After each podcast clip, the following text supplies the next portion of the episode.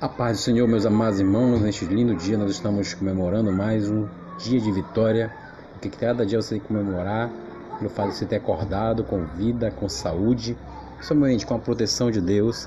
Nesta manhã estamos aqui para trazer mais uma bênção através da palavra de Deus.